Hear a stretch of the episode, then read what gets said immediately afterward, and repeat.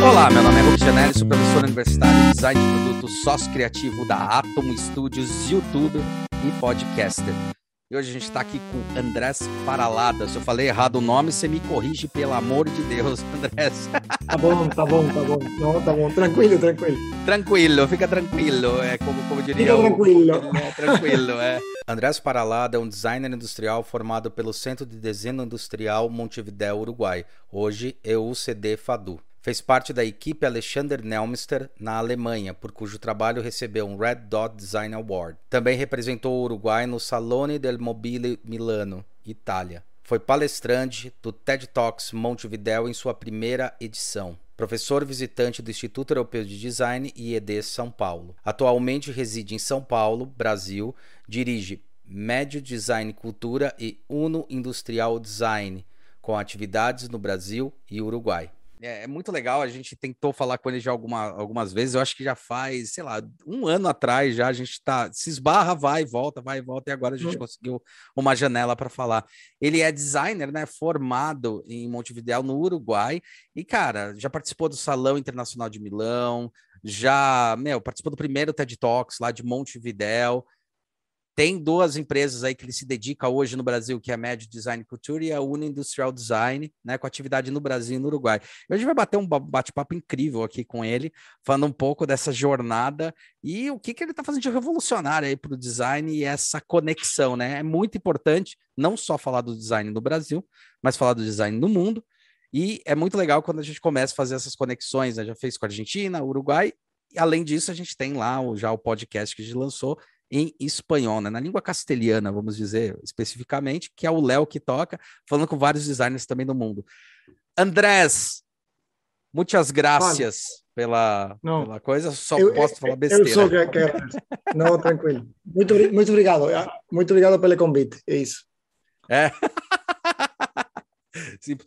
Deixa eu perguntar uma coisa. É, pô, é, virou uma moda aí, tipo, absurda, né? A questão do TED Talks, né? TED Talks ele começou Sim, forte, incrível. veio, é incrível isso.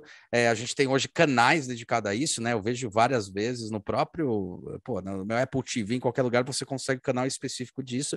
E quando começou, veio com uma proposta muito, muito bacana. Eu acho que é, eu já vi alguns TED Talks e os primeiros eram muito assim, eram muito concisos, né? Quando a gente fala dele, você via que o tema era realmente muito polêmico, muito atual ou muito importante para ser debatido. Hoje em dia a gente tem aí vários TED Talks que nem são tanto TED Talks do jeito que foi proposto, às vezes é só um bate-papo, uma palestra que ganhou o nome de TED Talks, né? Mas uhum. não está explorando muitas vezes a questão específica de alguma coisa realmente inovadora.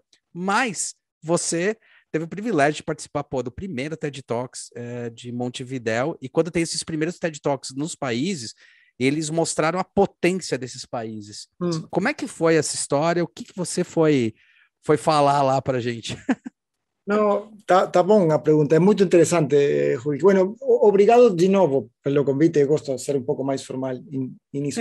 Sim, se, se eu falo muito portunhol, você me ajuda aqui a, a mudar um pouco o sotaque. Às vezes tem, tem alguma palavra que sona muito portunhol, você me corrige isso. Mas Não, fica é, tranquilo, fica tranquilo. fica tranquilo, tranquilo. Tranquilo, tranquilo. É, acontece, o, o TED Talk foi para mim, para minha carreira, foi para mim, trajetória foi muito importante, porque lá eu, eu pude, pude, pude falar de um enfoque, não? uma abordagem do design que gosto muito de falar, que é todo o campo da linguagem visual. É isso. É, é, uhum. sim, linguagem visual. Sim. As, sim, linguagem visual, que às vezes é confundido um pouco com estética, a estética uhum. é, é, um campo como muito batido no design, os designers não, não gostamos de ser associados unicamente à estética, você tem também a parte da usabilidade, os materiais, então, mas num ponto, a parte estética, a parte visual, melhor falar desse jeito, a parte visual é muito importante, porque lá você tem os gatilhos para emoções, por exemplo. Perfeito. É, é isso. Então, então, então, o que, que acontece? Eu, eu penso deste jeito. Quando você vai falar, por exemplo, da linguagem do português, espanhol, a, a língua falada, você tem uns estudiosos Tem, tem por exemplo, os, os, os linguistas, uhum. a, a, gente que estuda semântica, gramática. Uhum. Mas que acontece? Quando você vai a estudar a linguagem visual, não tem nada de categoria. Exato. É, é muito, sim, é muito efêmero, livre. né? É muito efêmero, isso, é. isso. E eu acho que às vezes quando nós temos que comunicar, os designers temos que comunicar nossa profissão para o mundo exterior, falando desse jeito, eh, lá tem uma, uma, parte fraca, porque nós não temos, nós fazemos todo um pouco intuitivo, é como que nós, se tivéssemos que aprender uma língua, não, não vamos a uma escola de, de, de língua, vamos uhum. ao país. Eu vou lá para Portugal, não, para Itália, e lá eu aprendo italiano. Uhum. Mas sem sin, sin asistir a uma escola de, de, de língua, digamos. Uhum. Não? É isso. Então, você queria perguntar algo, Wilkie, talvez? Não, não, não. não. É que você falou que se precisar de ajuda, eu ia, eu ia falar, mas é, é, é, perfeito, perfeito. Por enquanto não, tava... por enquanto É, não, é que, é o que você estava falando, né, que eu achei muito legal. Eu amo essa parte, né, que você fala sobre... Eu costumo brincar, eu sei que tá errado falar isso, mas eu costumo muito brincar a linguagem que não falada, né? A linguagem que não é linguagem, aquela que é percebida, mas só depois ela se transforma numa linguagem tátil, né? Numa linguagem palatável, que é que nem falar uma língua. Falar uma língua é uma coisa, ter a cultura da língua é outra, ter a percepção é outra, né? É, é, então isso é muito legal. Me fez lembrar muito dessa primeira fala do livro Rápido e Devagar, Duas Formas de Pensar, né? Que fala sobre esses dois sistemas. O sistema um, que é o sistema que eu é, eu interajo com alguma coisa, essa interação me causa sensações e emoções, só que na hora que eu começo a dar nome para essa história, ele já começa a entrar num sistema 2 ali, segundo o autor, né, do próprio livro, comenta bastante, né? Que sistema 2 é quando você começa a dar nome e tal, mas quando você começa a dar interpretação, já foi. Você já sentiu, já, já pensou, já entendeu. Então tá falando muito sobre semântica, semiótica, percepção. É, eu acho isso, nossa, incrível. Sim, lá no, na, na TED Talk eu tentei falar da iconosofia.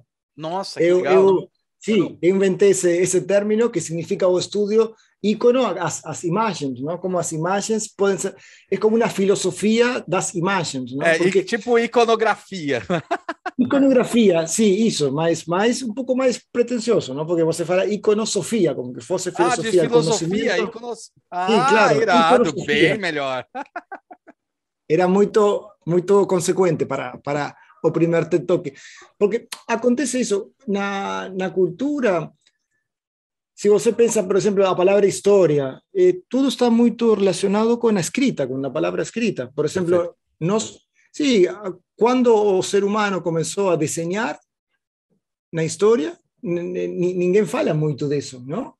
Eh, foi, foi há 40 mil anos, 50 mil. Hieroglifos e essas coisas. Sim, isso. Linguagem isso. É tão, importante como não, os artefatos, quando foram feitos os artefatos. Oh. Sim, nós, nós temos, falamos de pré-história e história, mas não, não tem um momento mais firme para falar quando nós começamos a fazer símbolos não verbales, não? E, e o ah. design tem muito, tem muita relação com isso. Nós deveríamos, os designers, nós deveríamos ter nos, nossa própria classificação do tempo, não? Por exemplo, falar, não, isso, 8000 antes de Cristo, não? Lá, eh, o começo da iconosofia, não? Como a história de la, de, seria, Genial, que ser isso, ¿no? Sí. Vou usar Porque, sim, nós temos que tentar usar porque depois você tem, eu acho que aqui no Brasil tem que ser igual que Uruguai, que muitas partes, os cursos que falam sobre desenho, sobre música, canto, pintura, eles são brincadeira, não? Ou seja, você tem eh, os principais é matemática, idioma, língua, e, e, depois o mundo das empresas funciona um pouco desse jeito, não? Você tem que aprender espanhol para fazer as leis e uhum. matemática para desenvolvimento tecnológico.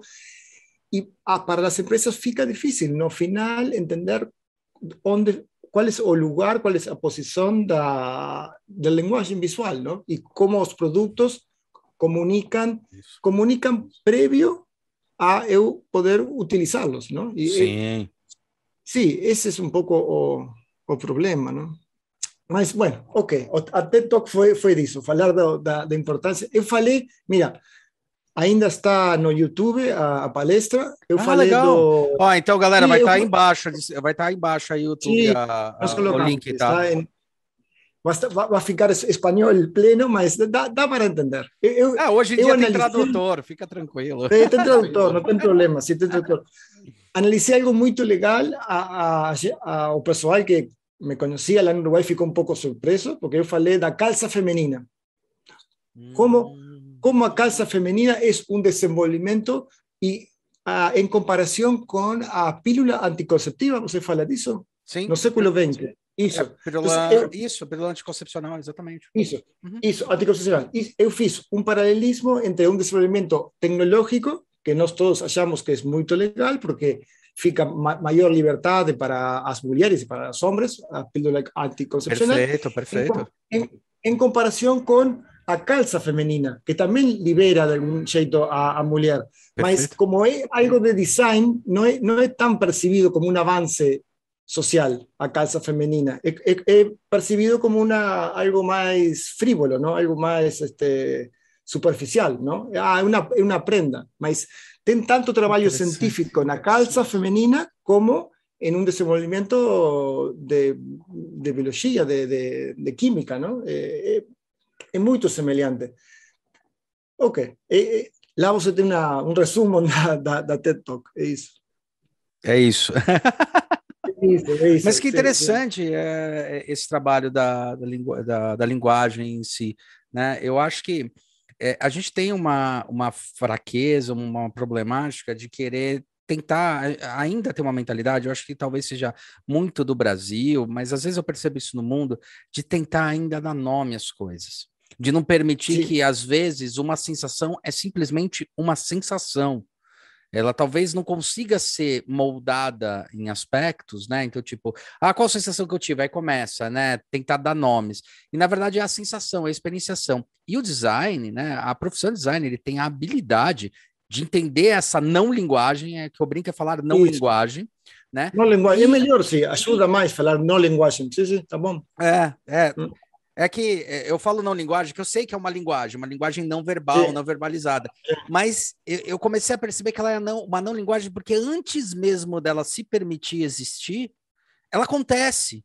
Né? Então, eu, eu, você fez eu lembrar de dois livros que são muito legais. Um que é o Sapiens, Uma Breve História da Humanidade, do Yuval Harari, que ele fala Isso. sobre um pré, ele começa a estabelecer um negócio que foi muito interessante quando você falou, faltou um trecho, né? Faltou um espaço aí no espaço-tempo da história. E ele coloca um ser muito interessante, que eu até coloquei no meu trabalho de mestrado, que eu falei, cara, a gente sempre fala da Revolução Agrícola, a Revolução Industrial e agora a nova revolução que o Toffler, que é outro livro que eu lembrei, que ele fala justamente da pílula anticoncepcional, como liberou as mulheres para a sexualidade e que foi importantíssimo, Sim. né?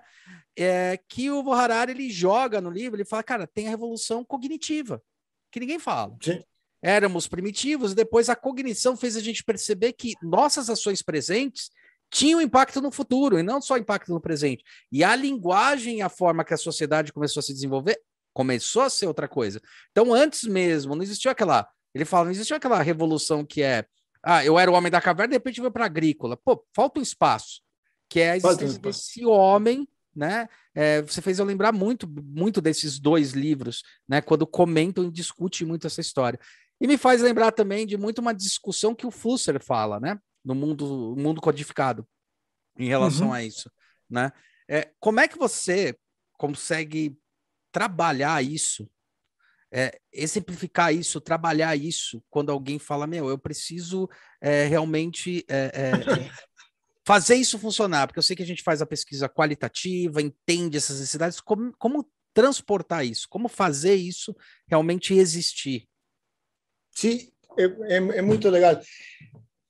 Acho que sí, porque si, si nós falamos de jeito fica a veces un pouco abstracto e você não sabe se, se isso pode ser aplicado na indústria, mas, por mm. exemplo, um exemplo muito prático, eu acho que você está perguntando isso, Wilkie. Por exemplo, você tem que desenvolver etiquetas para uma marca. Nós agora estamos desenvolvendo etiquetas para cerveja artesanal. Este, estamos, ainda estamos trabalhando para o Uruguai. Com o Zoom agora é muito mais, mais simples. Então, o que acontece? A empresa fala com nós, porque isso, eles acham que nós temos que fazer algo bonito. E nós começamos a estudar os códigos dos concorrentes. Perfeito. Nós falamos, então, ponto um, você tem que olhar, bueno, quais são os concorrentes? Você tem aqui cinco concorrentes. Talvez você tenha mais, mas seria isso. Então lá você tenta no caer en la armadilla de tomar como referencia una etiqueta de a cerveja danesa, que es muy legal la etiqueta de cerveja danesa, mas no o público que está decodificando as etiquetas no supermercado, eles não conhecem a cerveja de Dinamarca. Então, você, nós temos que levar todo o tempo o, o gerente ou o empresário con un foco, porque también ten moito de idealizado noso traballo de design, ¿no? De sí. moito a cuestión dos premios, e ten, aí lá montón de, de bagunça que é muito legal, mas sí, a veces atrapalha, ¿no? Porque... É, são momentos diferentes, né? São momentos diferentes. Isso, são momentos, sim, são momentos diferentes. Tem que entender isso, não? Eu acho. Então, se você tem mais claro, por exemplo, os aspectos sensoriais de, de, de, um, de um trabalho, de um, de um produto, y que ese, esos aspectos sensoriales eh, activan ciertos valores. Perfecto. Y esos valores son los que constru construyen una marca. Uh -huh. Porque siempre o, a, o empresario ele está muito focado, depende da empresa, mas muitas vezes está enfocado em la funcionalidade do produto. Eles falam, ah, eh, no atributo e não no benefício, né? Isso, isso. Tem, ten, ah, agora eu, eu vou falar, lembrei algo para falar, agora, agora, agora falamos disso, mas sim, tem, tem um discurso muito pesado do marketing de falar dos benefícios, que é, é legal, mas também pode falar das emoções, de, sim. que, que gera as coisas. E lá, lá, bueno, as empresas compreendem isso, leva um tempo, não? E leva um tempo falar, bueno, ah, nós teremos um produto premium, tá bom, premium, mas que mais? Além do premium, a gente já cada vez é menos é, ao atributo premium como algo diferenciado. Sim, sim. Você tem que falar algo que, que não tenha tanta relação com hierarquias, é a, cerve a cerveja para a cerveja para os momentos, é, para assistir os filmes, para assistir às séries. Uhum. Como nós podemos vincular E para fazer tudo isso, você sempre, o ponto de o, o início é a linguagem visual. Você não tem como fazer isso de não. outra maneira. Não, não, não, tem. Não tem. Não tem. Não, tem de outra maneira. Então, não tem outra maneira. Então, aí é o problema de um, algumas concepções de, de marketing que tentam como impor eles, não, você pode ler eh, a descrição de marketing de uma marca de cervejas e ele fala cerveja jovem, cerveja com tais características, mas se você percebe a se você tem no frente a etiqueta, não está falando disso, está falando de outra coisa. Então, Perfeito. um erro muito comum é, é isso, é como quando é analisado o linguagem este, não verbal, cuando alguien fala, ¿no? Si yo falo, ah, você está divertido, se está divirtiendo. Yo falo, sí, eu estou muito divertido. Sim, lá você.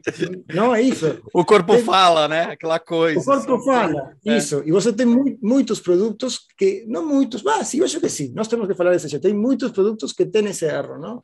Tem, então, mas, mas é interessante isso que você está falando, porque eu acho que um dos pontos aí do, da questão do marketing é que às vezes ele não entende, às vezes o, a, a, empresa não entende que investimento de marketing ou alguma coisa relacionada a marketing é sobre um ponto focal que é o momento da venda. E daí também a linguagem de momento de venda ela é muito é, é, é, estabelecida com o momento histórico que, que a população está. Né? Então vamos dizer assim, é, de repente está todo mundo feliz com a seleção uruguaia, vamos dar como exemplo Sim. aí, e daí, tipo, vender uma cerveja falando sobre a seleção uruguaia, ah, legal. E o marketing, eu, eu acho que esse que é o problema, né? Existe uma coisa que é a linguagem mais duradoura, então eles tentam pautar nesses pontos, né? E não pautar na verdadeira essência do valor daquele produto. Então, o produto tem que ser, os valores dele tem que ser atemporais em relação ao produto. Quer dizer, é, é, uma coisa que eu comento muito sobre a Disney, sobre a Apple, sobre a Coca-Cola, né? É, que vem muito daquele conceito do Simon Sinek do Golden Cycle, que é falar assim, a essência. Então, a Coca vem de felicidade, né? Não importa onde e como, né? Mas ela vem de felicidade. Então, como eu vou transmitir sempre esta felicidade para algum ponto? Isso é uma questão de proposta de marca. E tem uma outra coisa que é a percepção do usuário, e aquela percepção que ele não sabe dizer o que é. Né? Eu, eu, eu gosto muito de uma coisa que eu acabei aprendendo quando eu fui aprender línguas há muito tempo, que é a palavra blue. Né? No Brasil, azul, cara, é tudo bem, tudo maravilhoso, tudo incrível. E nos Estados Unidos é o SED, né? É o cara que tá triste, tá?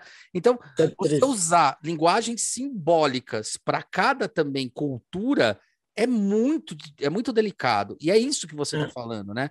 É, quero passar a expressão de alegria, boto tudo azul em alguma coisa. No Brasil, beleza. Os Estados Unidos falam, meu, não tem nexo, eu, eu não sinto isso né? Porque também tem uma questão do enraizamento cultural, da questão da linguagem do que eu quero comunicar e uma outra coisa que você falou, essa questão do premium.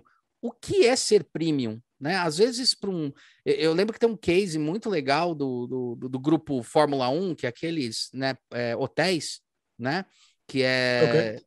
do, da, da Core, da Core, se não me engano. Okay. Fórmula 1, o Mercury e tal. E o Fórmula 1, ele é um hotel que eu acho que recebe duas estrelas, ou duas estrelas e meia né? Tá. Só que eles perceberam uma proposta de valor que é o seguinte: o valor dele é muito maior, porque para quem eles são desenhados? E eles são excelentes, eles são desenhados para o pessoal que viaja negócio, quer entrar logo no hotel, dormir, sair fora sem ninguém encher o saco. Ah, vamos fazer check-in, fazer check-out. Então, é muito engraçado porque no final das contas, o duas estrelas e meia é em relação ao Michelin lá, em relação ao funcionário, ah, é. tem que ter piscina tal, mas para a pessoa, esse hotel vale muito mais cinco estrelas do que aquele que enche o saco. Então também tem essas percepções de linguagem que a gente tem que trabalhar. Acho que é, é por aí, né? Essa, é, é essa, esse equilíbrio, né? Esse equilíbrio. Sim, nós ainda associamos muito o design a algo requintado, não? Que uhum. às vezes é requintado, mas muitas vezes não é um problema de requintado, é um problema de dar no foco, ¿no? De juntar a proposta da empresa com os consumidores, os usuários, né? É, um é e a semântica isso, dele, né? E a semântica desse, a semântica, dessa, dessa linguagem. Eu, eu lembrei disto, Rui, escuta, mira, se você lembra na, na Bauhaus, eu gosto, gosto muito de falar da, da, da Bauhaus, da história do design, acho que é muito interessante para nós entender agora. Então, eles tinham tudo aquilo da como o curso o for curso o curso preliminar o curso uh -huh. preliminar que uh -huh. lá, lá, eles brincavam com a, a linguagem visual eles, falia, eles faziam um tipo de produto que às vezes é confundido com arte, não? Uma escultura de materiais, mas é, é um exercício, não? E, e acho que esse tipo de, de, de procedimento, de metodologia, ainda não foi suficientemente explorada. Porque lá hizo, porque por ejemplo, para definir eh, los valores de una marca, você podría diseñar una etiqueta experimental y después tentar, a partir de una etiqueta, tentar definir los usuarios, por ejemplo. ¿no? Estamos muy, muy, muy acostumbrados a ir del lado verbal al no verbal. Mas nós também podemos fazer de outro jeito, que foi o que fiz a Bauhaus. Eles fizeram como uns brinquedos e depois foram a parte verbal. Ah, aqui nós temos uma cadeira, mas ninguém olhava uma cadeira lá. Foram de, do visual, do não verbal ou do não linguagem ao linguagem. Uhum. E lá, por isso, às vezes, não é tão fácil vincular o design com o marketing. Com o mar... Nós falamos, ah, tem que fazer um equipo multidisciplinário às vezes funciona, depende, mas muitas vezes não é um tema de multidisciplinário. Sim, porque são visões que, eh, que se chocam, um né? Se chocam, né? Chocam. Sim, sim. Eu acho que se você quer ter um, ter um negócio, tem que fazer primeiro as etiquetas. E lá nós vamos descobrir se nós conseguimos um usuário que guste dessa etiqueta e lá definimos as características do usuário mas não começando com uma lista de benefícios. Você tem muito trabalho da toda tudo o que foi feito pelas vanguardias europeias, eh, Dada, eh, o surrealismo, eles fizeram muito, eles avançaram muito. Depois fica um pouco travado tudo isso, não? E para o mundo das empresas é um pouco difícil falar, falar desse jeito, porque falar do inconsciente é um pouco é um pouco complexo, não? É. Mas tem que tentar um pouco mais, eu acho. Testar, Não, tem, que tentar, é, tem que tentar sempre. Eu acho que a gente talvez esteja num momento do design que a gente está tendo um pouquinho mais de liberdade. Né? Isso, agora tem mais e estão falando mais sobre. Ah, já entenderam que o design ele é o teste, o erro para o acerto. a gente já está sendo pelo menos um pouco mais assertivo, porque também tem esse lado. É, quando, quando eu falou de atributos e benefícios, realmente, a, a, a linguagem, às vezes, da. Eu, eu, sempre critico a linguagem do marketing, principalmente no final dos, da década de 90, né? De 90, lá, né? sim, sim, sim, isso. Sim. Porque eles exageraram tanto, né? É. É, com a linguagem, falando que aquilo era surreal, e na hora que a pessoa vai usar, peraí, não é tudo isso né? Não é. é, não é essa coisa tão absurda. E da, do pragmatismo do, do, do atributo, né? Ah, o produto é, é eu, eu, sempre falo, né? Por que, que um Walkman da Sony vendia bem? Né? É, porque o atributo era bom, ok. Mas o atributo era bom para eu saber que é, o meu benefício, que é escutar a música, ou seja, estar alegre, escutando música, entendendo o sentido que a música me faz bem. A música mexe comigo, com meus hormônios, com meus sentimentos, né? E o fato de ter um atributo bom só me garante uma coisa: não vai quebrar de qualquer jeito. Eu posso realmente levar para qualquer lugar. Então, eu acho que esse olhar essa linguagem não falada, que agora está começando a entrar um pouco, a gente está começando a discutir um pouco, eu acho que é quando estão falando dessas experiências. Eu acho que a experiência é, é um primeiro é. teste, é um primeiro é. protótipo para entender, olha, agora está falando sobre experiência de espaços, mas e a experiência dos objetos? Né? Eu, eu, eu, eu lembro muito de um designer que eu odiava na minha faculdade, porque eu tinha entendido errado, e hoje eu sou um dos caras que eu mais gosto, que é o Philip Stark, porque. Sim, tá bom. Porque o Philip Stark, o que, que acontecia? Eu acho muito curioso isso, é, porque a gente pegar, por exemplo, eu tenho o espremedor dele aqui, obviamente, da Less e tal. Obviamente. A gente pegou ele na faculdade, que foi bem na época que a Less estava despontando. Eu tô falando que eu fiz ali no final da década de 90, né? Meio da década de 90 para frente, estava despontando. Isso. E eu lembro que a gente levou esse, esse, esse espremedor, que era de um amigo meu, levou para a sala de aula, a gente começou a discutir a efetividade do produto. E a gente falava muito sobre forma e função, que eu acho uma merda. Eu acho muito ruim less more, forma e função, não funciona. Não funciona. Aí eu lembro que eu olhava para aquilo lá e falava, não, mas um descasca tal. Até depois que eu me informei que eu comecei a ser descontaminado por essa questão de forma e função, pá, pá, pá, pá, pá, que eu falei, não, a proposta dele é causar a discussão. Ele conseguiu o que queria. E ele fala isso. Você está discutindo sobre meu espremedor? Beleza, consegui o que eu queria. Era essa a discussão. Não importa o resultado que vai dar. Eu queria gerar o, o conflito. Eu queria gerar. A, a, não é o conflito. É, o conflito é, é positivo, né? Tem conflito, tá bom. É, sim, sim. Eu quero gerar o conflito para poder fazer as pessoas refletirem sobre. Então, é, existem esses lados, assim, muito bem, muito interessantes, né? Eu acho que a gente tem que matar um pouco algumas coisas, tipo, eu ainda ouço a gente falar forma e função. Eu falei, meu, calma, já acabou isso, pelo amor de Deus. Less is more também já acabou, sabe? Teve seu tempo, teve seu momento mas tem que tomar muito cuidado, né? É isso. Eu acho que o exprimidor é um exemplo de que pode acontecer, que pode, que pode, sí, que pode acontecer na cabeça de um usuário, na mente de um usuário, em, em outro, em, de outro jeito, talvez mais simples, não? Mas é todo um raciocínio que não tem direita relação com a funcionalidade. A funcionalidade está inclusa, porque você pode fazer exprimir, mas exprimirla más. Es parte de algo un poco, eh, un poco no, algo más global, ¿no? Y uh -huh. esa parte más global es tipo iceberg, ¿no? Você tem o exprimidor lá e tem uma série de concepções culturais lá embaixo que é o que ajuda a utilizar ou não esse produto, a comprá-lo, a, a ter carinho por o produto ou, ou não, não? É isso. Não sei se você lembra o Hartmut Esslinger, o designer da, o primeiro designer da, da Apple, da, Sim. o alemão. Él, él la década de 80 él falaba eh, form, form follows emotion. Ajá, ajá. Form follows él, emotion. Él, form follows emotion. Y ahora con la muerte de Steve Jobs, él, él comenzó a escribir algunos libros de nuevo y eu não lembro o nome do livro, acho que é Design Made Simple, é uma biografia do trabalho que eles fizeram com a Apple. E lá ele fala, eles, eles faziam as maquetes, não? as maquetes dos, dos produtos Apple, e eles testavam, testavam com a gente que passava por o estúdio e procuravam que a gente fizesse um sorriso. Se, se eles não conseguiam fazer um sorriso nas que estavam assistindo, olhando o produto, eles seguiam tentando com a maquete, não? Uhum. ou mais arredondado, ou mais curvilíneo, ou, ou mais rectinho, não sei. eles seguiam trabalhando. E lá você tem de novo, não? O, o, a reação emocional, se você não tem essa reação emocional, a funcionalidade não pode ser este, explotada ou utilizada, não? Tem, tem uma, tive uma mudança de hierarquias no do final do século passado ao século atual, não? Com certeza. Está, está mudando isso, está mudando as hierarquias. Primeiro somos conscientes que tem que mudar e é como você estava falando, recém agora temos um pouco mais de liberdade, as técnicas de fabricação são, estão mais diversificadas, tem, você pode fazer produtos em menor quantidade, lá tudo começa a, a fechar um pouco melhor, não? Os, os consumidores, tem grupos mais pequenos de consumidores e você pode ter um negócio rentável com poucos consumidores.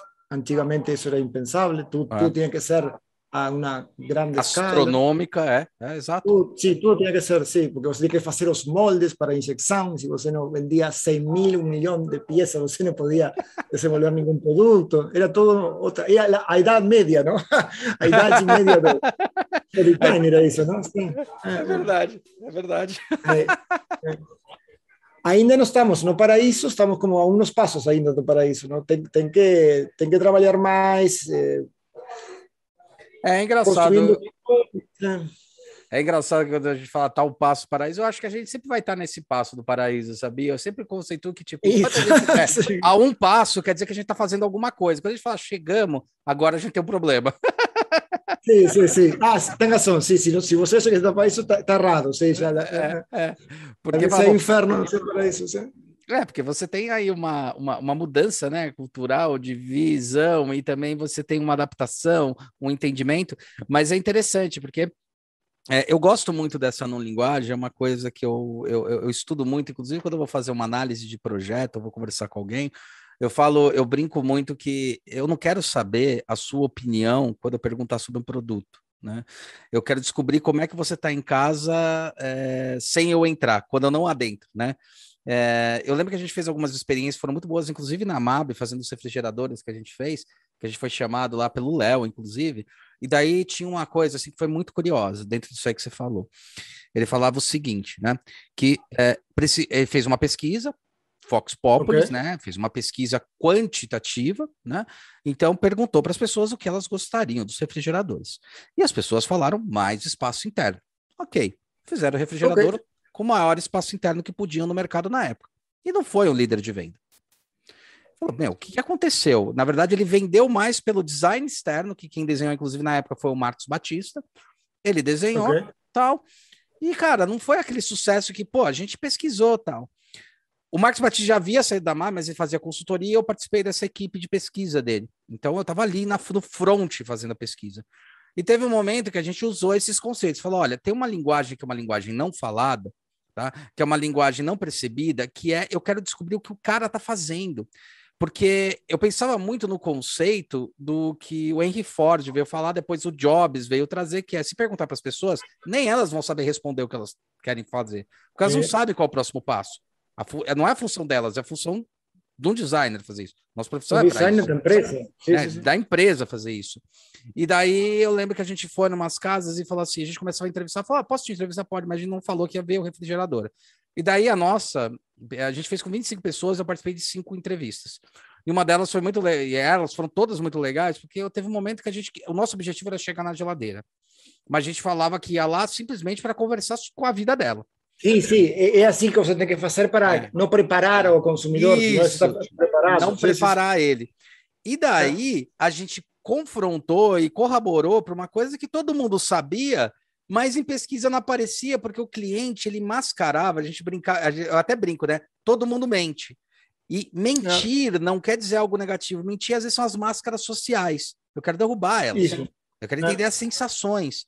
E eu lembro que a gente chega, sempre a gente chegava na geladeira, a geladeira tava uma bagunça. Né? Que legal. Tava uma okay. zona, assim, a gente tirou foto de um monte e tal, tava uma bagunça. E daí a gente perguntava para eles, falava, bom, a gente tinha um conceito, óbvio que a gente parte de uma premissa, que nem você falou, que a premissa era, poxa, por que, que as geladeiras dos clientes, ou quando eles comentam, é diferente da geladeira da minha casa? Ou a minha casa está errada, ou o cliente está mentindo, né? É. E daí a gente começou a reparar coisas que a gente reparava. Então, por exemplo, pote, aqui no Brasil é normal, pote de sorvete com feijão, outros outros vasilhames Sim. com produtos dentro, você colocar Magipack em produto e colocar na geladeira, tem um monte de coisa. E daí a gente, a gente descobriu que o mais espaço interno não era o tamanho, mas era a organização desses espaços. Então, eu tenho prateleiras grandes e altas, mas eu não consigo organizar as coisas de uma maneira lógica. Então, a pessoa traduzia como espaço interno, mas de fato era organização. Organização. E daí foi planejado uma geladeira muito mais organizada. Hoje em dia, a maioria das geladeiras já são um pouco mais organizadas dentro desse, desse conceito. Então, isso é uma linguagem não falada. E também tem outra coisa com questão de. Eu gosto muito das cores, né? Eu sempre brinco que eu gosto muito das cores, porque as cores elas representam mais do que a gente possa dar de significado para elas. Elas têm um contexto histórico, elas têm um contexto sensorial, um contexto é, espacial, né? É, então, quando você vai usar uma cor, usar alguma coisa, ela está relacionada a essas percepções. Agora, é, é legal porque a gente acaba mostrando depois, é, com o funcionamento, né, com a aplicação do que a gente fez, que aquilo lá está funcionando, né? Que aquilo lá está tá sendo refletido de alguma forma, certo? É isso.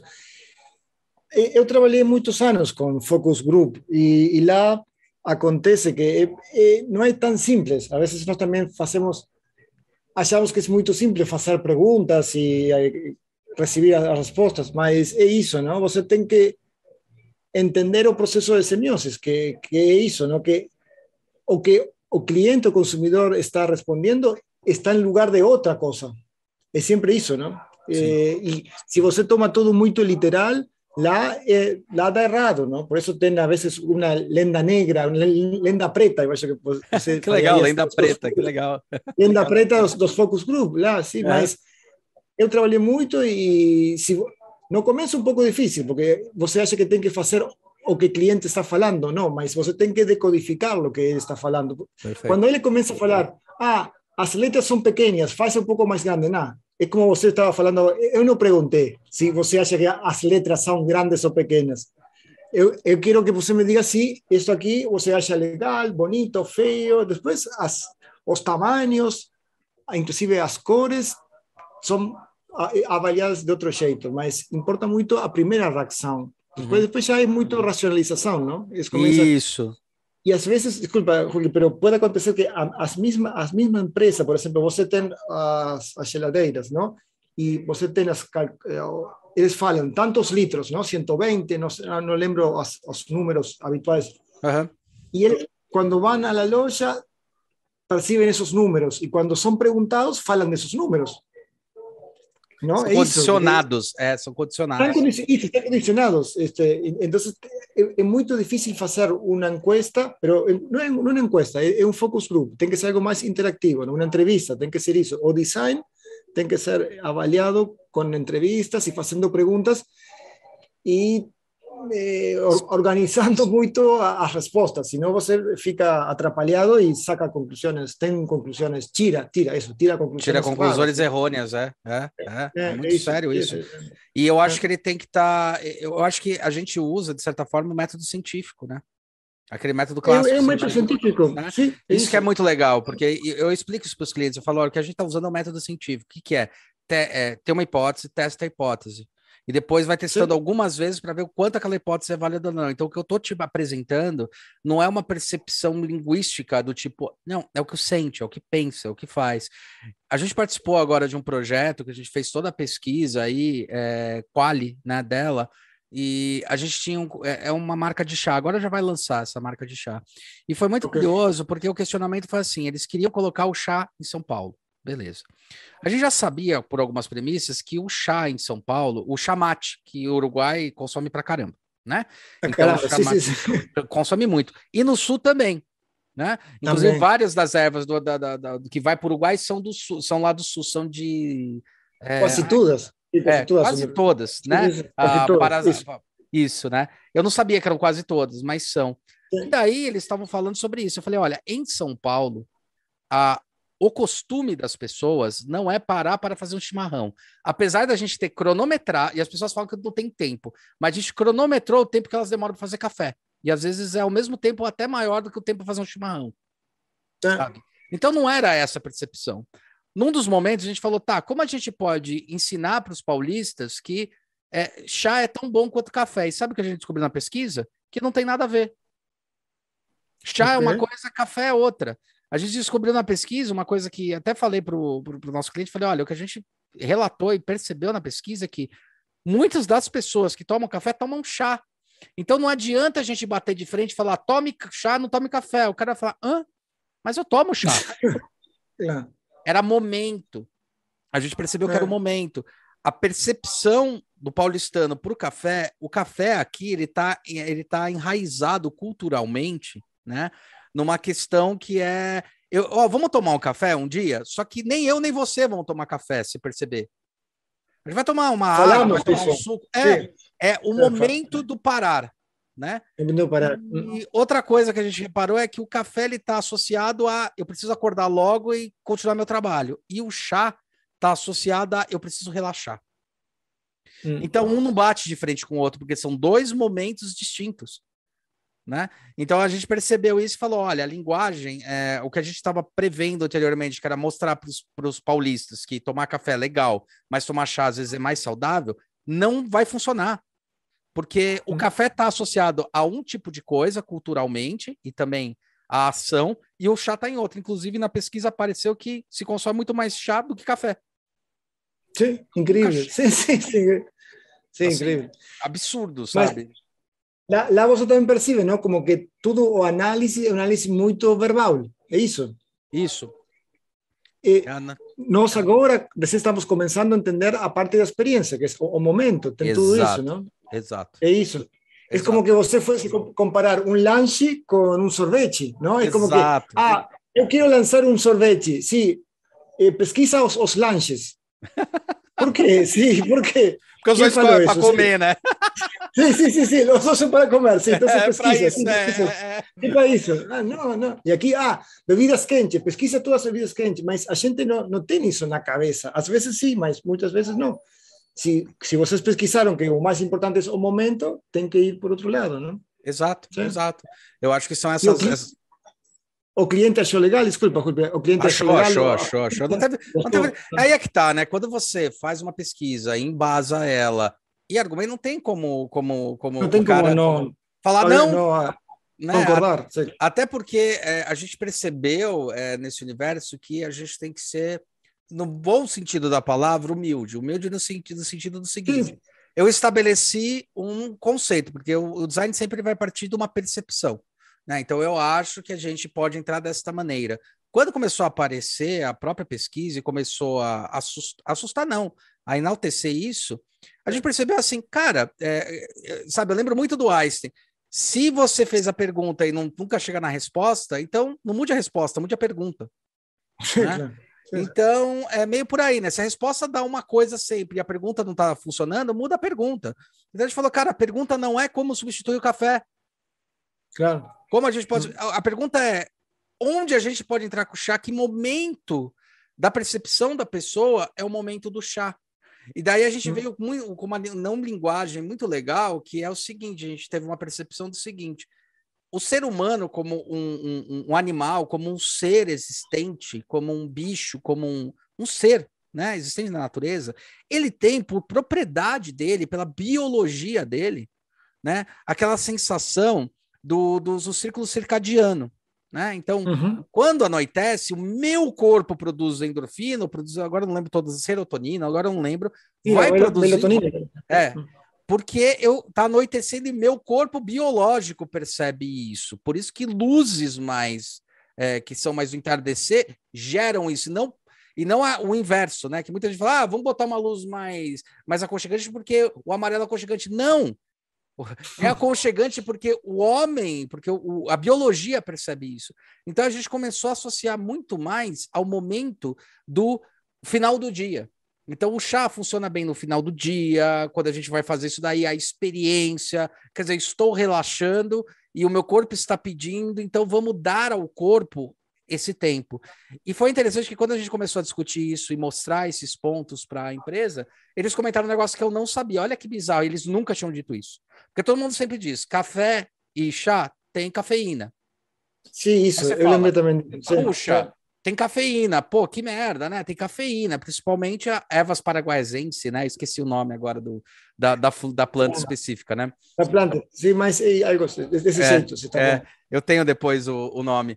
E daí foi interessante que ele falou o seguinte: eu não sabia disso. Ele falou: o café tem cafeína, mas a cafeína presente no café ela dá um bust, né? Ela dá uma turbinada na sua percepção. Então você toma em cinco minutos, você pá, o chá tem a cafeína, mas a propriedade da cafeína do chá faz você aos poucos ir se desligando. Ou ir okay. se ligando. Não é no momento só. Então o mais chá é mais, Isso, mais. Ele vai mais, mais equalizado. Por mais que. Então é muito engraçado. Você olha para um chá, olha para uma coisa e fala assim: ah, tem cafeína. Vou evitar, mas a cafeína de um age de uma maneira, a cafeína do outro age de outra né? Então daí isso ele nunca tinha dito. Eu falei, porra, então tá aí, cara. É por isso que o chá é, é usado do jeito que é usado, né? Não é a cafeína o problema, é o quanto isso vai causar no ao corpo do biológico do, do, do, ser humano. E daí foi interessante, que daí a gente conseguiu fechar nessa linguagem, né? Fechar Sim. nessa proposta, né? Estratégica. E lá você tem dois tipos de conceitos, porque a cafeína é uma palavra da, da, da da química, uma palavra química, e o chá é uma palavra da tradição, não? É verdade. A, a, é isso. É um fato. A, como você compatibiliza todas essas coisas, lá, lá é o, o, interessante. A vezes achamos que o consumidor, ele como que fosse uma espécie de, de científico, que ele vai dizer, é. ah, tem cafeína, é, é isso. Se fosse um produto para as academias, talvez sim, os consumidores vão olhar as miligramas, mas em um produto mais tradicional, como é o chá, é avaliado de outro jeito, eu acho, não? É, e eu acho que tem uma outra coisa, você fala, botou um ponto muito interessante. Eu acho que o consumidor também se engana. E um né? pouco sim. Porque é, como o mercado começa a colocar para ele, ah, cafeína é isso e tal coisa é isso, quando ele vai ler, ele nem entende o que está lendo. Ele acha sim, que entende. Sim, que é isso que eu falei da é. cafeína que eu achei interessante. Tipo, ah, tem cafeína no, no, chá, então não posso tomar. Não, você pode, é outro tipo de ação. É, é. Então, é, existem preconceitos formados. E daí eu acho que é legal, porque daí parte a não linguagem. Como é que você prova, né? E aí eu acho que a, a neurociência veio com o teste cego para meio e corroborando com isso. Isso eu acho bem legal, é. né? Fala assim, ah, então isso é melhor que isso? Então tá, prova isso aqui, o que, que você acha? Nossa, aqui é uma delícia, tal, mas você falou que preferia Coca, isso aí é Pepsi eu acho que foi a grande primeira experiência que foi. Que eu acho que são essas percepções, tá? Eu acho que a gente trabalha com uma linguagem que estão nesses dois pontos. Uma é, é a percepção por causa da embalagem do produto do continente, e a outra é a percepção do conteúdo. Né? E como você aproxima, como você comunica esses dois. E quanto mais perto você aproxima uma, uma, é o que eu acredito, você aproxima uma linguagem da outra, uma percepção da outra, você tem um produto muito mais é, é, assertivo. Eu não vou falar de eficiência, Sim, vou fazer coerente, assertividade. Tem mais, mais grado de coerência, tem mais coerência na, na comunicação. Tem, tem, agora lembrei de um, um, psicólogo de Estados Unidos, eh, James Hillman. Ele, ele fala que nós somos uma sociedade anestesiada, é a palavra em português? Sim, sim, anestesiada. É, anestesiada. Ou anestésica, fala, né? Anestesiada, anestesiada, né? Eu acho que é isso. É. Por, isso, porque, por exemplo, alguém poderia ressaltar os, as qualidades sensoriales nos supermercados, você tem as frutas, por exemplo, beterraba, e você tem pequenininho os benefícios. Nós temos de volta isso, não? E talvez o consumidor gosta da, da experiência da beterraba e, e se você consome um produto que, lhe, que, que é agradável, independentemente das características, já isso é bom. E muitas vezes nós por el lenguaje empresarial que tiene otros parámetros, no es tan fácil hablar de ese jeito, ¿no? Sí. Tiene que tener un, una tabela con las características y muchas veces, si el producto es bueno para a, a, mentalidades, creencias das personas, é, é um ponto muito bom relevante. para trabalhar. Para... É, e muito relevante. relevante isso. É. relevante isso. isso. Isso me faz lembrar um negócio, um conceito que eu acho muito bom muito bem empregado, que é o comfort food. Uhum. Né? A, a, comida confortável, né? Que até tem um exemplo fa fabuloso dentro do, do próprio Ratatouille, aquele desenho, que é quando o cara ele vai comer e ele lembra da infância e aquilo lembra. é um momento. Então esse é. comfort food ele está muito mais associado não às qualidades do produto, mas a sua experiência com aquele produto. Sim. Né? sim. Com aquele pro, produto que eu digo, aquele, aquele, aquele alimento. Né? alimento, acho, sim, sim.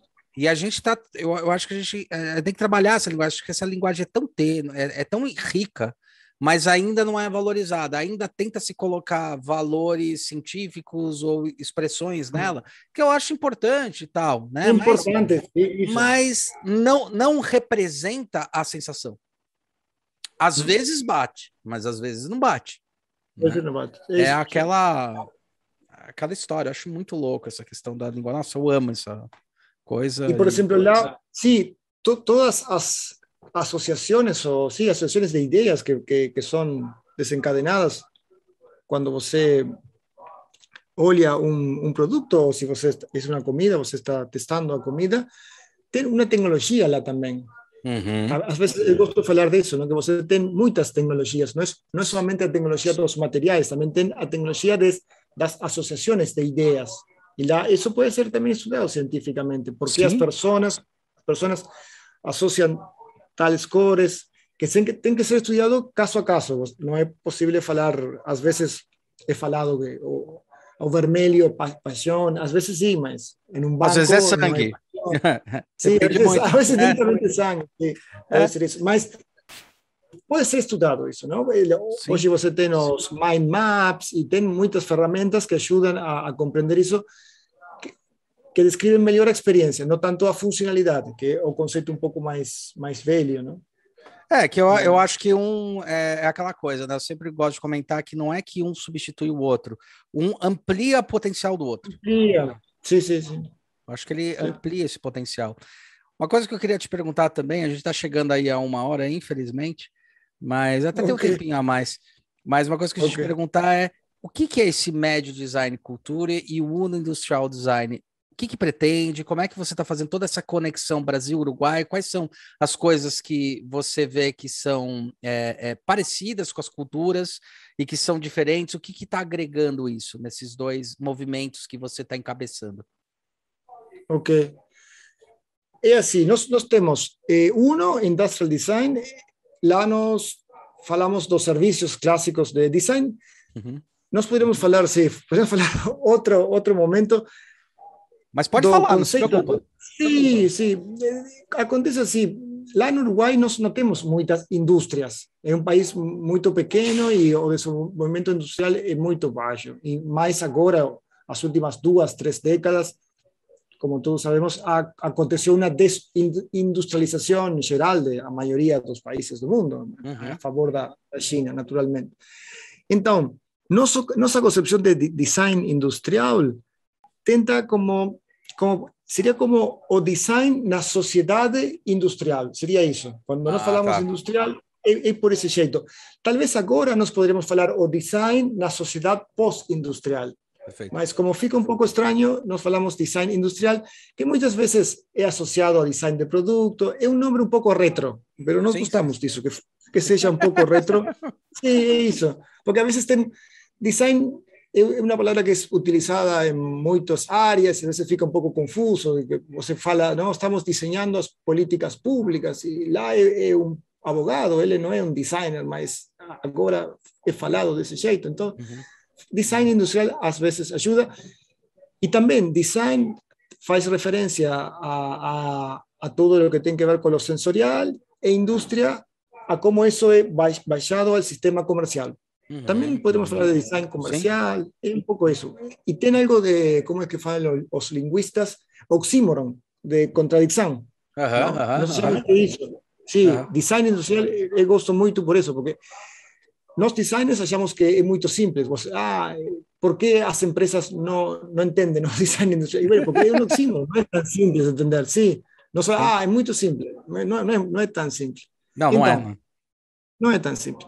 A uno a, a empresa do, do serviço de design industrial. E medio, que acontece? No, nosso jeito, eu não falei disso, mas o, o Centro de Desenho Industrial, a escola, a primeira escola de design industrial de Uruguai, uhum. foi fundada em 1987, 86, 87, no, no uhum. final da ditadura do Uruguai.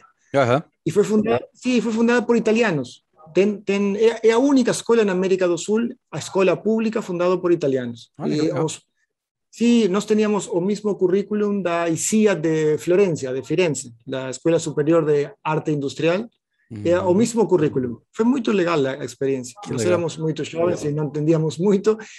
E lá ten, tínhamos toda a década de 90, muito pós-modernismo, eh, Philip Stark, que você falou, Gaetano Peixe, eh, eh, bueno, tem toda a turma, Paolo Giovannoni, Ron Arad, eu acho muitos, que parte, é. Sim, sim, toda, que foi muito legal isso. E, além disso... Nós ah, os campanas também, né? Que, vamos os campanas aqui em Brasil. Campanas, isso, é. sim, isso. E nós tivemos como professor a Andrei Vanon. Olha, que não sei se ele é, é, é, conhecido aqui no Brasil. Sim, sim, as pessoas conhecem. Sim, isso.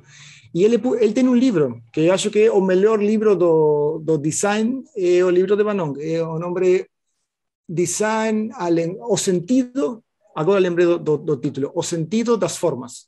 É, das é formas, muito legal, sentido das formas. Eh, él publicó la en Uruguay, está en italiano y en español, publicado por el Centro de Diseño Industrial. Y él, él fue profesor noso, eh, él, él, fue alumno de Rietveld, falaba de Rietveld, foi muito legal tudo isso. Eh, genial. Genial. Então, lá, nosso trabalho, se você pesquisa um pouco o método criativo de, de Banon, ele usava muito, muito a semiótica. eh, y usaba mucho también, era, bueno, él fue alumno de, de ULM, entonces, todo muy conceptual.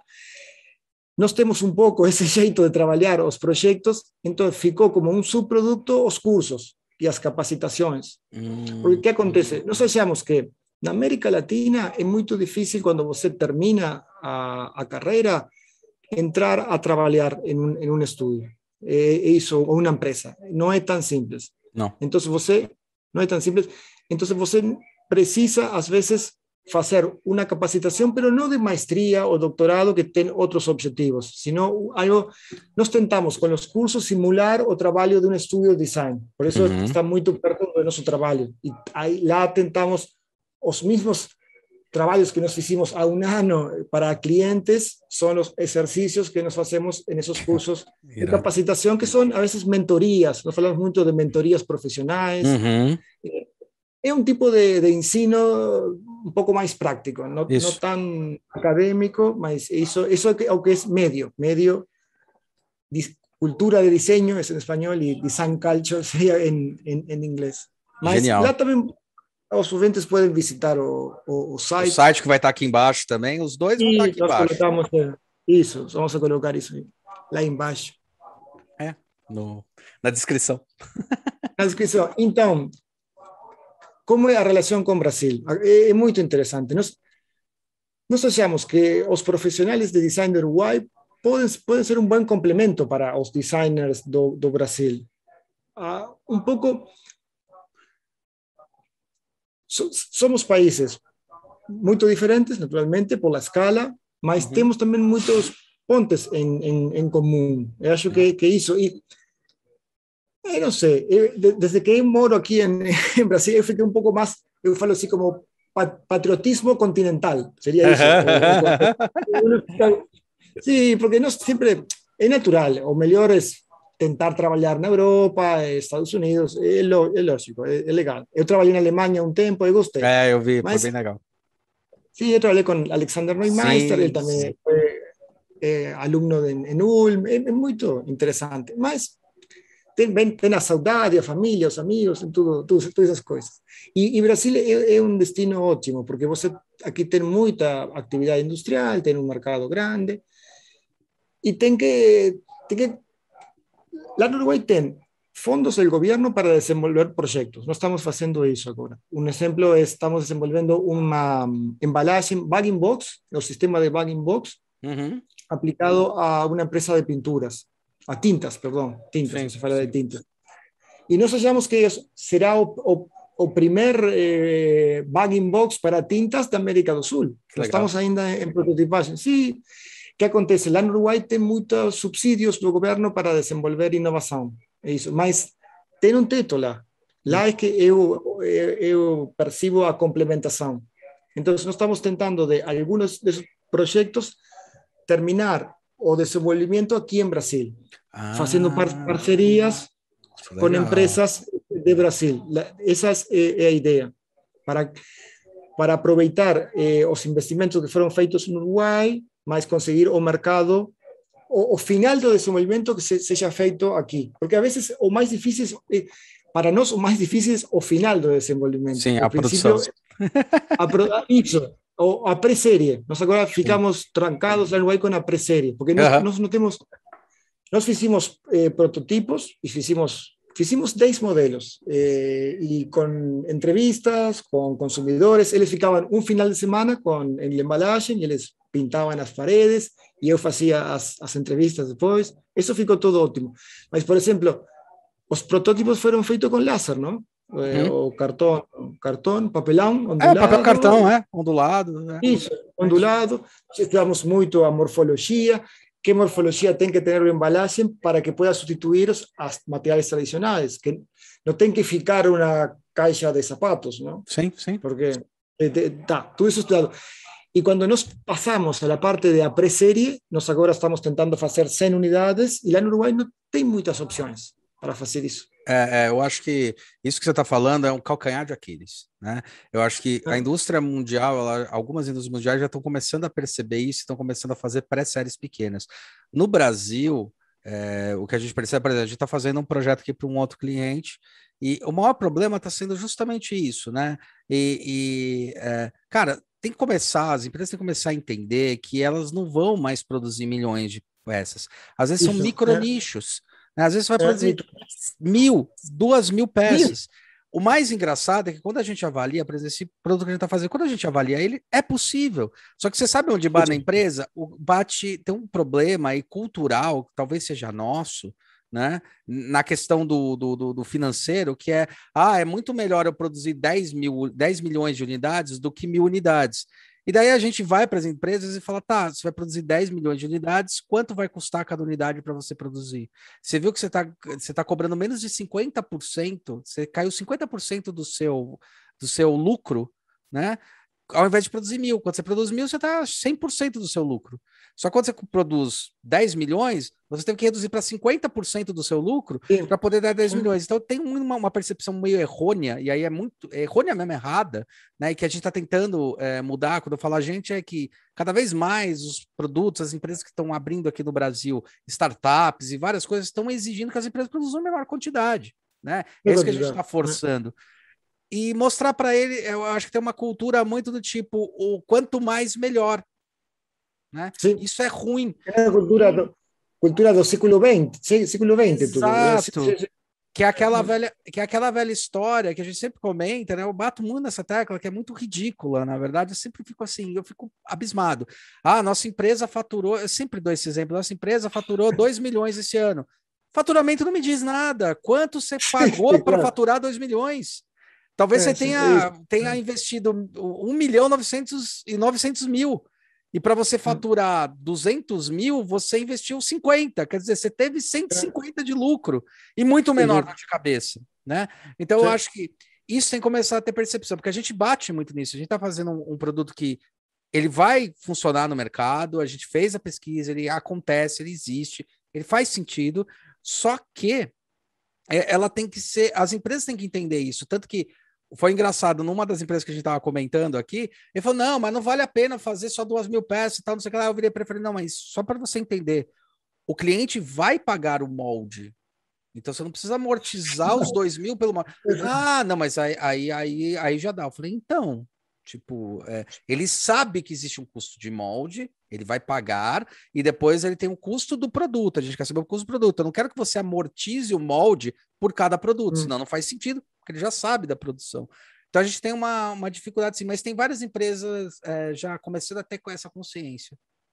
Tem, tem, vai, vai, mudar ainda mais, não? mas é, é um problema também, tem uma palavra que agora está de moda, o mindset, não? É, é um tema de mindset. De, de as empresas, e às vezes as reuniões a vezes um pouco curtas, e você está com o fornecedor e ele, você tenta repetir que o cliente vai pagar o molde e a vezes ele não compreende, tem que repetir reforçar a ideia, a vezes dá certo, a vezes não dá certo, mas dá, dá, aos poucos vai ir mudando. Acho que é, é muito legal isso, não? E e toda a revolução, a revolução digital também ajuda a isso, não? A que a administração da empresa eh, possa ter muitos tipos de produtos, os nichos, eh, a publicidade no Instagram, tudo tem relação com isso, não? Sim, eh, tudo, um pouco, tudo. Tem muita relação. Assusta um pouco porque é algo novo, não? E, e ainda tem poucas empresas que estão organizadas desse jeito, mas cada vez vai ser, vai ser, vai ser mais as empresas. É, na verdade, o, o, a grande discussão da, essa daí é aquela famosa indústria 4.0 que está chegando. A grande discussão é que a, o chão de fábrica ainda não chegou na 4.0, ela ainda está com, com a estrutura e o pensamento da da industrial, da revolução Sim. modernista, né? Da, daquela modernista, Sim. né? Então é difícil. Algumas já estão conseguindo. A gente já vê, por exemplo, máquinas da HP que já que são impressoras que já produzem os moldes de metal, já produzem esse molde. E outras que eles já estão tentando desenvolver que são máquinas que vão conseguir produzir produtos sem molde.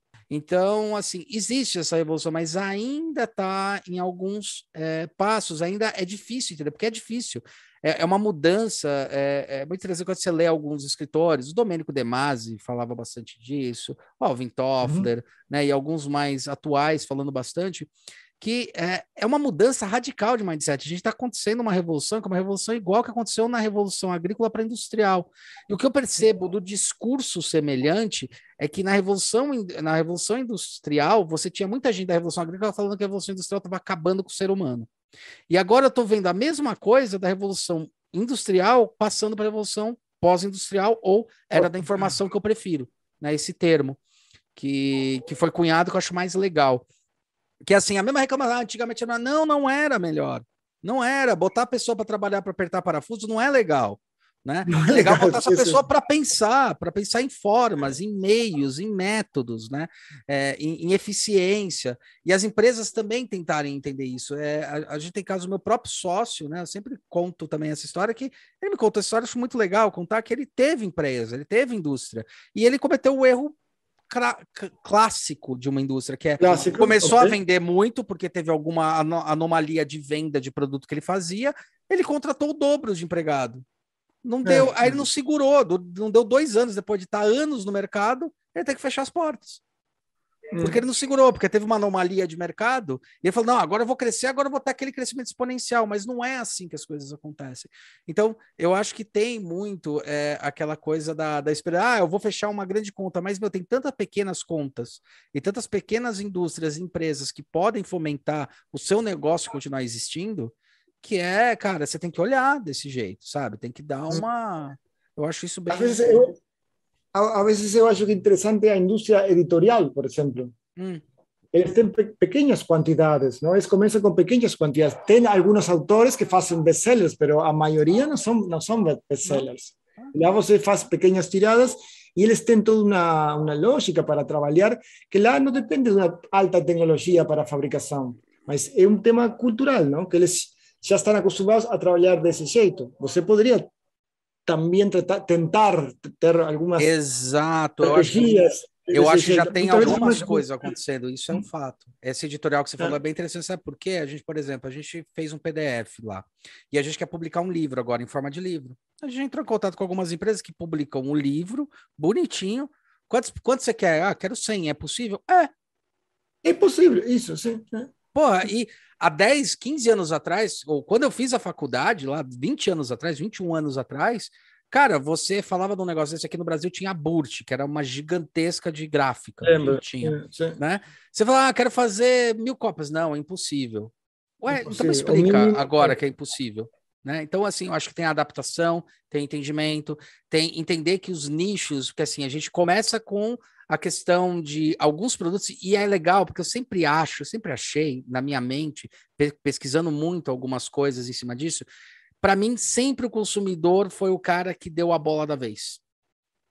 Só que uhum. antes ele não tinha tanta voz, mas ele dava a bola da vez para saber se o produto ia para frente ou não. Agora está muito mais forte isso, uhum. né? fica mais claro isso.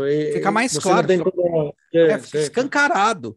Faz um produto não bom, legal. Ou eh, você até começou na indústria a fase que era você fazer produtos meio é, é, personalizados. Mas a gente começou com coisa assim: ah, o carro você quer dentro rosa, azul, amarelo. A gente consegue. Agora, o carro vai ser personalizado, entendeu? Tênis já são assim, né? Já tem, a Nike já faz isso há um bom tempo, né? E eu acho que ela vai evoluir, que é, você vai na loja da Nike, eu acho que, é, eu acho que a Nike ou a Rain, ou a Adidas, os dois têm a mesma proposta de valor, né? A mesma proposta, muito é, semelhante, sim. Muito semelhante, né?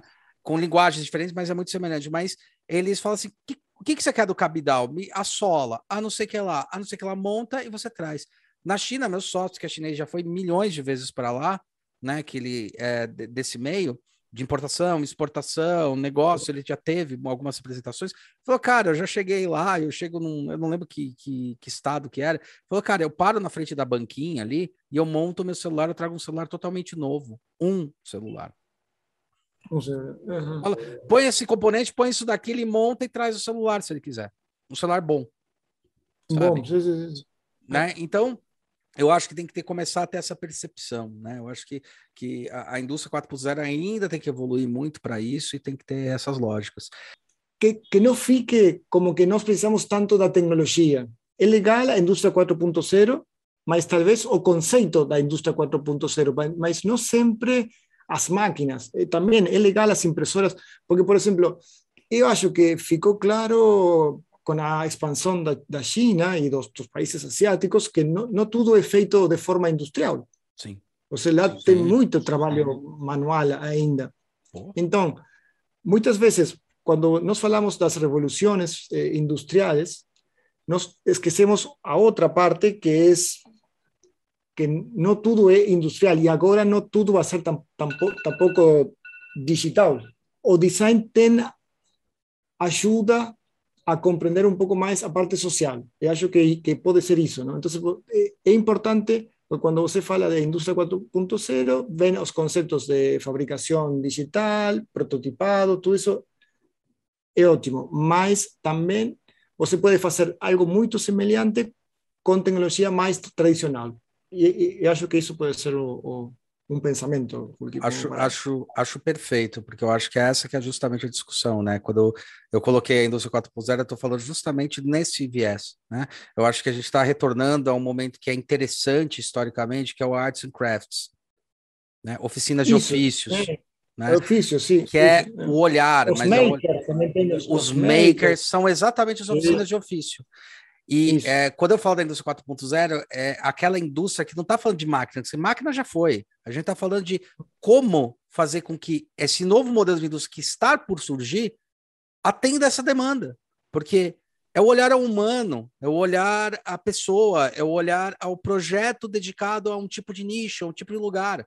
Mas eu não ficar escravizado a tipo, ah, eu tenho que produzir 10. Não, às vezes eu produzi um lote de 50, é 50 e acabou né? É, é, hum. Tem a experiência. A gente tem um pouco dessa experienciação curiosa quando a gente fez os baldes de pipoca para cinema, né? Okay. Tem uma coisa que eu sempre descrevo que eu acho muito interessante nessa história que, pô, os baldes de pipoca eles são temporais, né? É, então, quando a gente vai criar, às vezes pedem só para a gente desenvolver, mas a gente cria em cima, a gente insiste em fazer pesquisa com o público antes de desenhar. Porque eu sei que ali vai ter a experiência do da pessoa ao ver o filme. E aquela experiência ela é expandida com o objeto. Ele tem uma representação simbólica do momento em que eu vou ver aquilo que eu ajuda. Sim, tá bom. Sim, sim. É. E eu quero que essa experiência continue.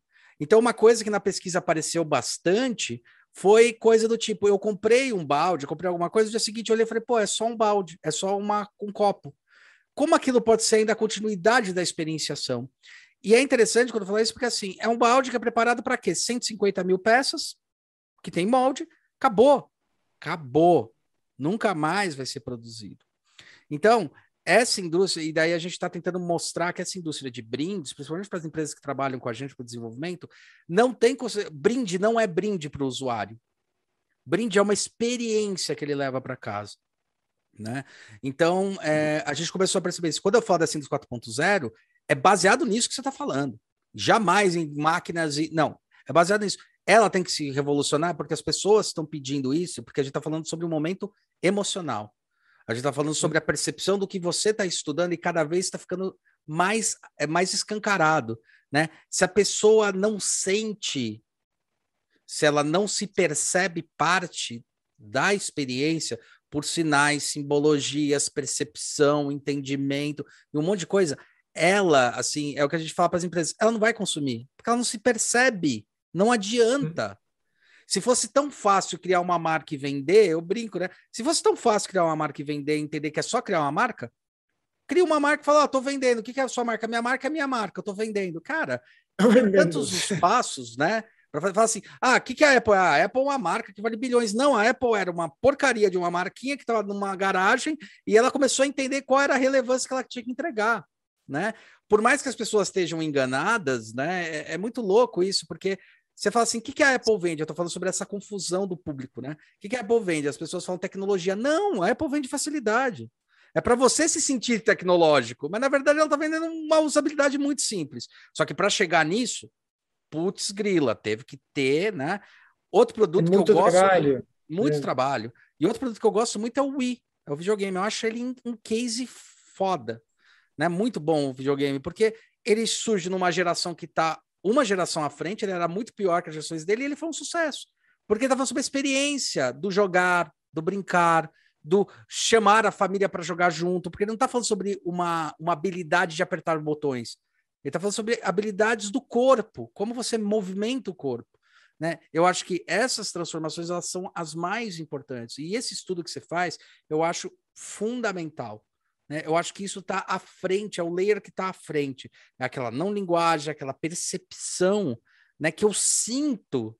Mas se eu tentar traduzir, muitas vezes eu posso até me enganar né?